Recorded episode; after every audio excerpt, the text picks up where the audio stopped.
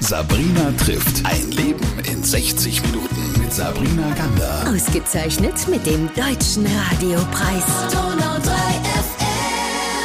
Ich freue mich, dass er heute Zeit gefunden hat, denn ich spreche mit einem Menschen, der eine Energie hat, von der andere nur träumen und der vor allem nicht nur Visionen, sondern auch immer, ich würde mal sagen, äh, die richtige Energie, um diese Visionen auch in Realität umzuwandeln, besitzt.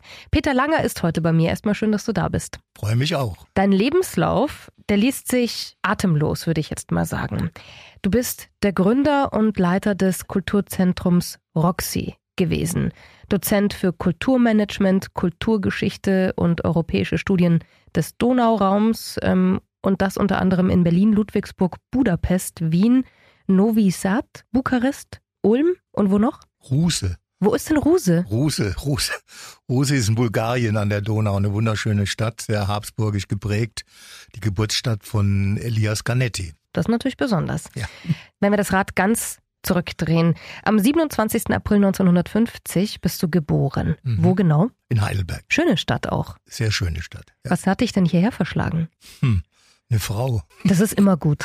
Ja, ja äh, meine erste Frau, die hat hier in Ulm angefangen, Medizin zu studieren. Und äh, da ich dann irgendwann äh, sozusagen auch nach meinem Studium so ein bisschen wählen konnte, wo ich hingehe, bin ich ihr gefolgt und hier nach Ulm gezogen. Geschichte und Germanistik hast du studiert, oder? Jawohl.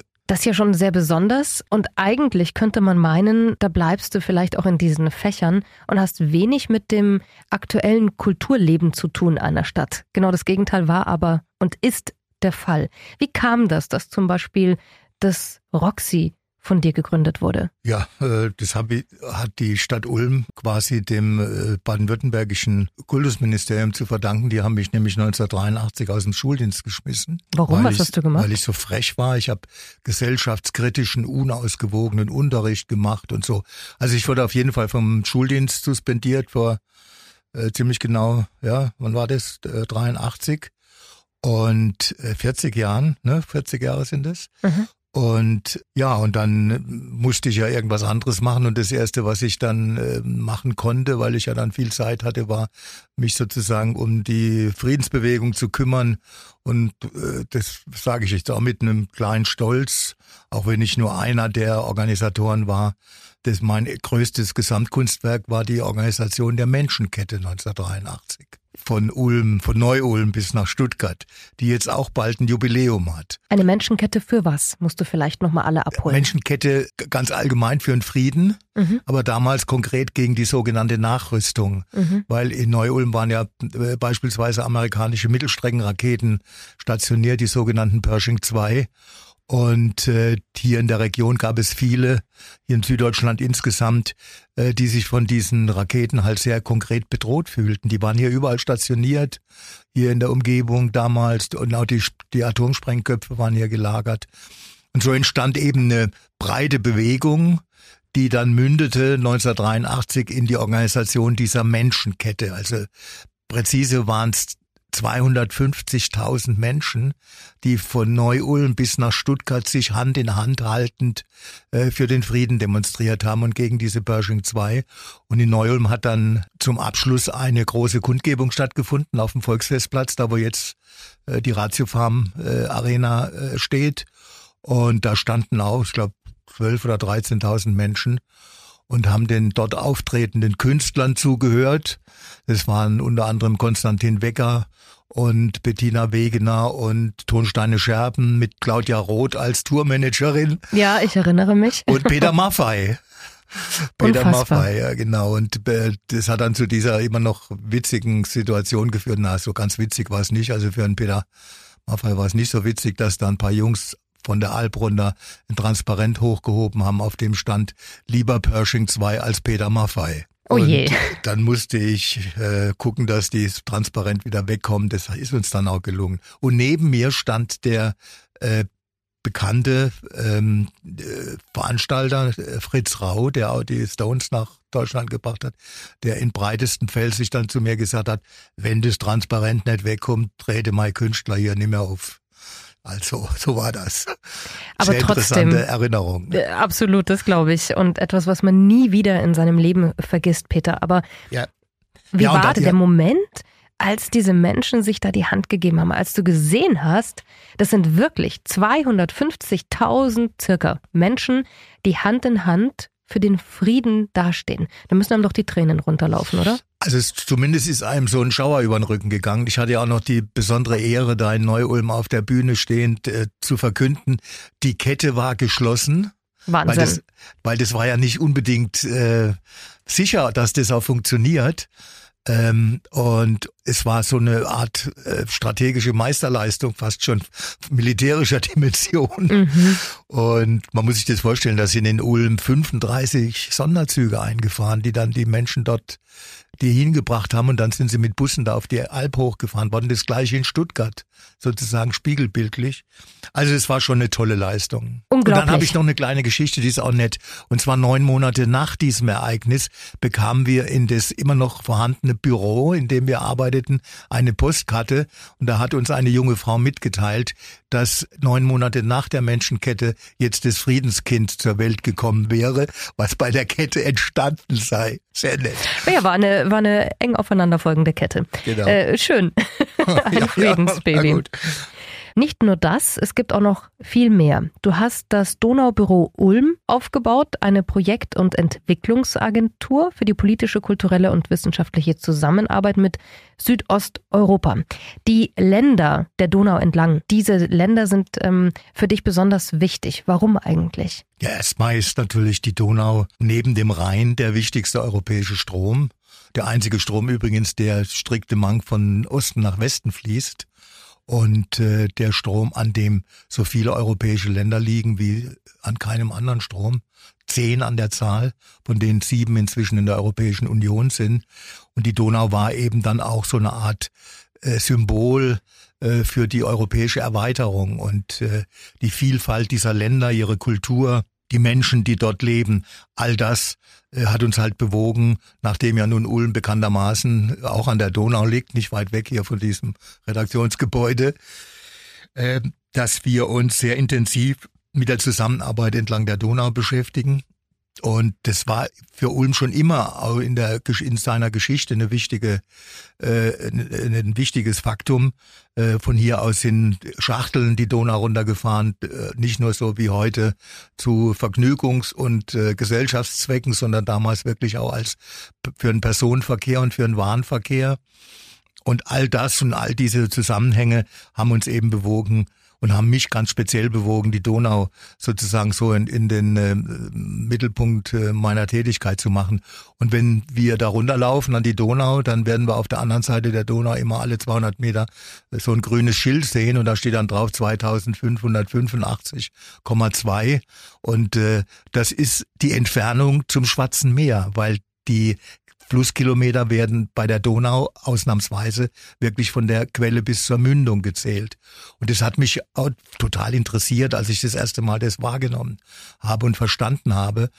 Und äh, und dann begann eben äh, die Arbeit. Ich bin habe dann selber Studienfahrten darunter gemacht, noch in meiner Roxy-Zeit und habe dort äh, Kontakte geknüpft, war in äh, Wien und in Budapest und die bis heute vorhanden sind. Und dann kommt natürlich auch noch dazu, dass in diesen Ländern natürlich auch Probleme bestehen, die Mhm. äh, sozusagen geradezu äh, typisch sind für die europäische Situation.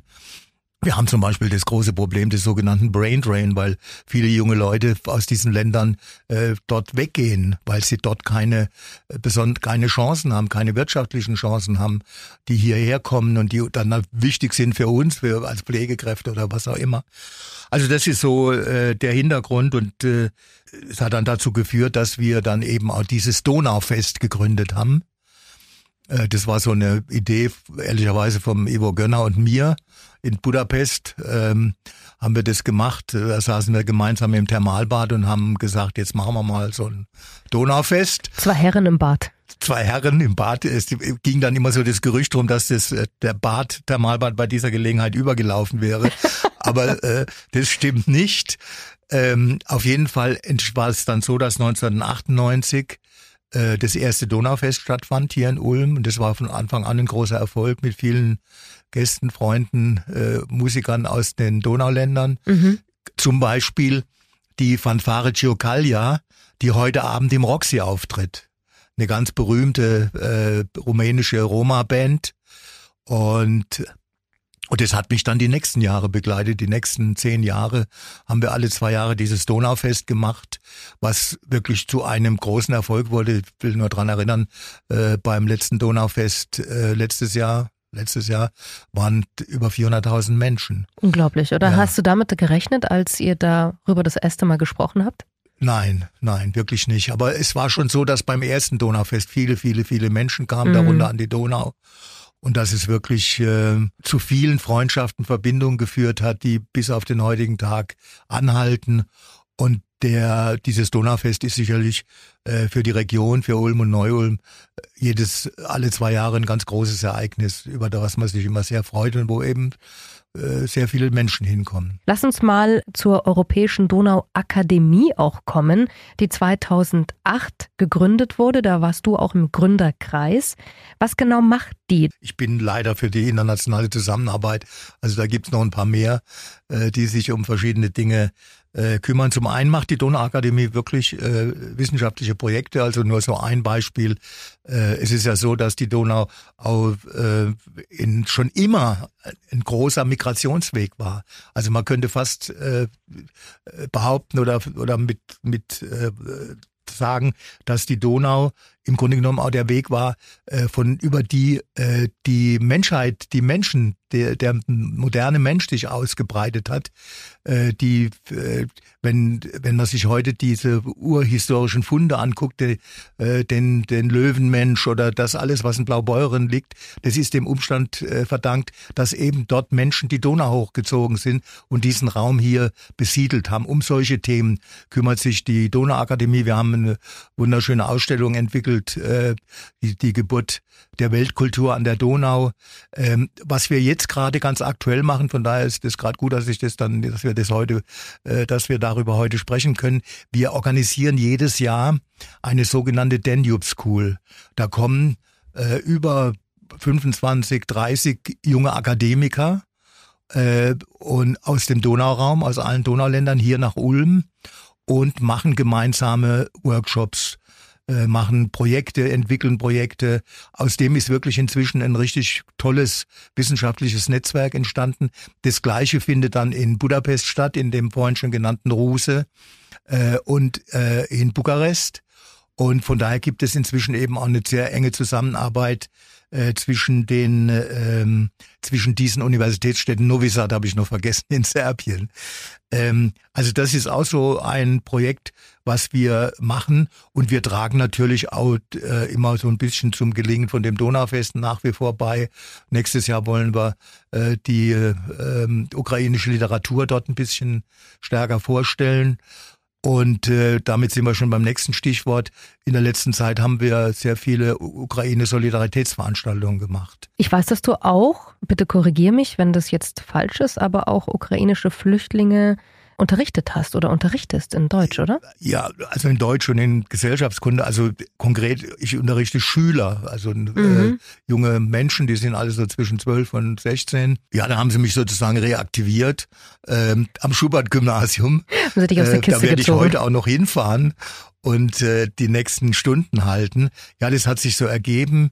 Ähm, dass wir eben, dass es diese sogenannten Vorbereitungsklassen gibt. Die gibt's hier in Ulm in einigen Schulen, wo eben ukrainische äh, Jugendliche sozusagen vorbereitet werden, um dann in den normalen Unterricht integriert zu werden. Wie gut gelingt das denn aktuell? Unterschiedlich, wenn ich mal ganz ehrlich bin, weil ich habe zum Beispiel in meiner eigenen Klasse, die sind so circa 18 zurzeit, gibt es natürlich so eine Differenz zwischen welchen, zwischen Schülern und Schülerinnen, die äh, schon in der Ukraine Deutsch hatten und von daher auch ganz gut sprechen und äh, sich gut äh, verständigen können, aber es gibt auch Analphabeten. Mhm. Und in der letzten Zeit muss man einfach ganz klar sagen, sind äh, etliche Roma-Familien aus der Ukraine hierher gekommen.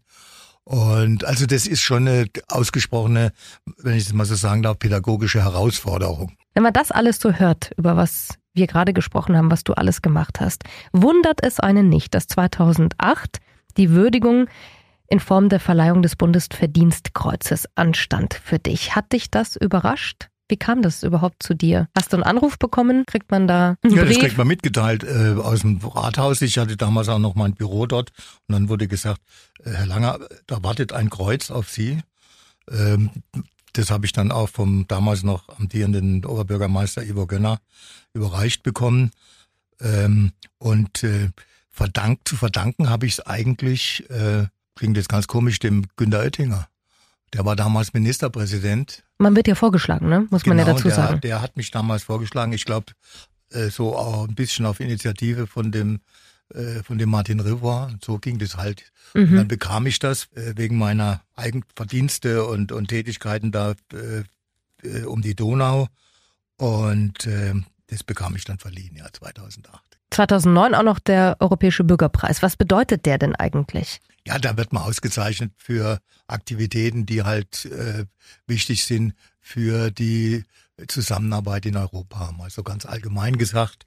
Ja, Jetzt ist die Zeit aktuell, glaube ich, durchaus belastend für Menschen wie dich, kann ich mir vorstellen, wenn wir hören, dass immer mehr Menschen sich äh, der rechten Gesinnung zuordnen. Tatsächlich sind es aktuell nach den letzten Zahlen acht Prozent in Deutschland, die sagen, ja, ich äh, denke auch eher rechts und wähle vielleicht auch rechts.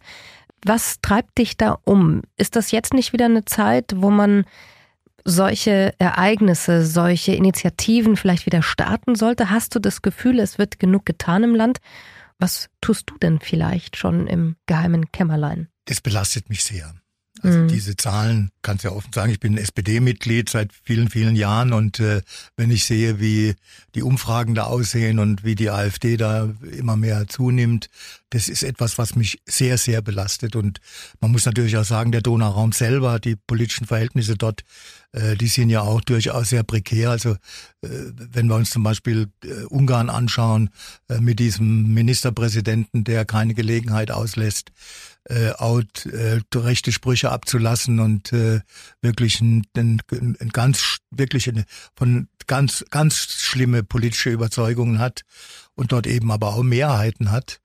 Ähm, Gott sei Dank ist es so, dass es dort natürlich auch andere Kräfte gibt. Zum Beispiel in Budapest selber gibt es einen kaum vorstellbar grünen Oberbürgermeister. All diese ganze Situation belastet mich sehr. Wir versuchen eben mit all dem, was wir da tun, da so unseren kleinen Beitrag dagegen zu leisten. Aber ich sage auch ganz offen, ich bin auch sehr bemüht, ähm, an politischen Initiativen teilzunehmen, äh, die sich unmittelbar gegen diese Rechtsentwicklung wenden. Wir haben vor einigen Wochen im Zusammenhang mit äh, der mit dem Schwermontag eine sogenannte Ulmer Erklärung verabschiedet. Da haben 50 äh, Persönlichkeiten aus Ulm und Neu-Ulm unterzeichnet, wo wir auch nochmal gesagt haben, dass diese Schwörformel arm und reich ein gemeiner Mann zu sein, dass die hochaktuell ist und dass man sich heute eben auch darum kümmern muss, äh, dass ähm, wirklich freundliche, bürgerschaftliche äh, Verhältnisse in unseren Städten herrschen, wo die äh, Migranten genauso behandelt werden wie die Bürger hier. Ohne abzustreiten, dass natürlich äh, die Migrationsströme ein Problem sind, mit denen man, mit der man, mit dem man umgehen muss. Äh, und da muss es verschiedene Lösungen geben, aber die müssen immer menschenfreundlich sein und nicht so ha hassbetont und hassgeprägt wie beispielsweise die Sprüche von der AfD. Was sind denn für dich Herausforderungen, die es anzufassen gilt, und zwar von der politischen Seite vielleicht auch? Also zunächst mal muss man sagen, dass die ähm, dass man natürlich an die Hard, äh, an die Hardliner mit äh, solchen äh, Haltungen nicht mehr rankommt. Ich glaube wirklich, dass die äh, zum Teil auch verloren sind. Die muss, das muss man nicht akzeptieren, aber es ist so. Man muss kein, man darf keine Gelegenheit auslassen in keinem einzigen Umfeld, um tatsächlich für diese europäischen Werte einzutreten. Man muss das immer wieder tun und äh, muss auch Veranstaltungen generieren. Wir überlegen uns zum Beispiel gerade äh, für jetzt noch nicht die in der nächsten Zeit, aber vielleicht 2025 eine Friedensfahrt von jungen Menschen aus Ulm und Neu-Ulm die Donau hinunter bis nach Novi Sad. Novi Sad findet ein riesiges Popfestival statt jedes Jahr, Exit. Äh, man muss die jungen Leute erreichen. Das ist was ganz Entscheidendes. Man muss in die Schulen gehen, muss mit denen dort sprechen. Und äh, ich habe selber noch einen, einen, einen, mein jüngster Sohn, der ist 19 und macht jetzt Abitur. Ähm, und also ich weiß, wovon ich da rede. Also dem muss ich jetzt nichts beibringen. Der ist schon äh, richtig eingestellt, wenn ich das mal so sagen darf. Aber die jungen Leute, das ist der große Auftrag, in die Schulen gehen, mit den Schülern reden und äh, sie davon zu überzeugen, davon überzeugen, dass diese europäischen Werte, dass wir in Europa seit 70 Jahren in Frieden leben, weil wir dieses gemeinsame Europa geschafft haben und dass man diese Werte verteidigen muss. Besser kann man dieses Interview mit dir ja eigentlich nicht beenden. Ich kann noch einen kleinen Tipp geben. Wer mehr über deine Geschichte und deine Geschichten erfahren möchte, dem lege ich deine 2022 erschienene Biografie Lebensstrom Geschichten mit und über die Donau ans Herz. Ganz viel Peter Langer gibt es da nochmal. Und ich sag danke, dass du uns heute schon ganz viele Geschichten aus deiner Perspektive auch von diesen unglaublichen Ereignissen, geschichtlich wichtigen Ereignissen erzählt hast. Danke für deine Zeit, Peter, und danke für deine Kraft und Energie. Immer, immer wieder. Ja, danke. Ich bedanke mich auch und es war sehr angenehm, das Gespräch. Danke. Sabrina trifft. Ein Leben in 60 Minuten mit Sabrina Gander. Ausgezeichnet mit dem Deutschen Radiopreis. Donau 3 F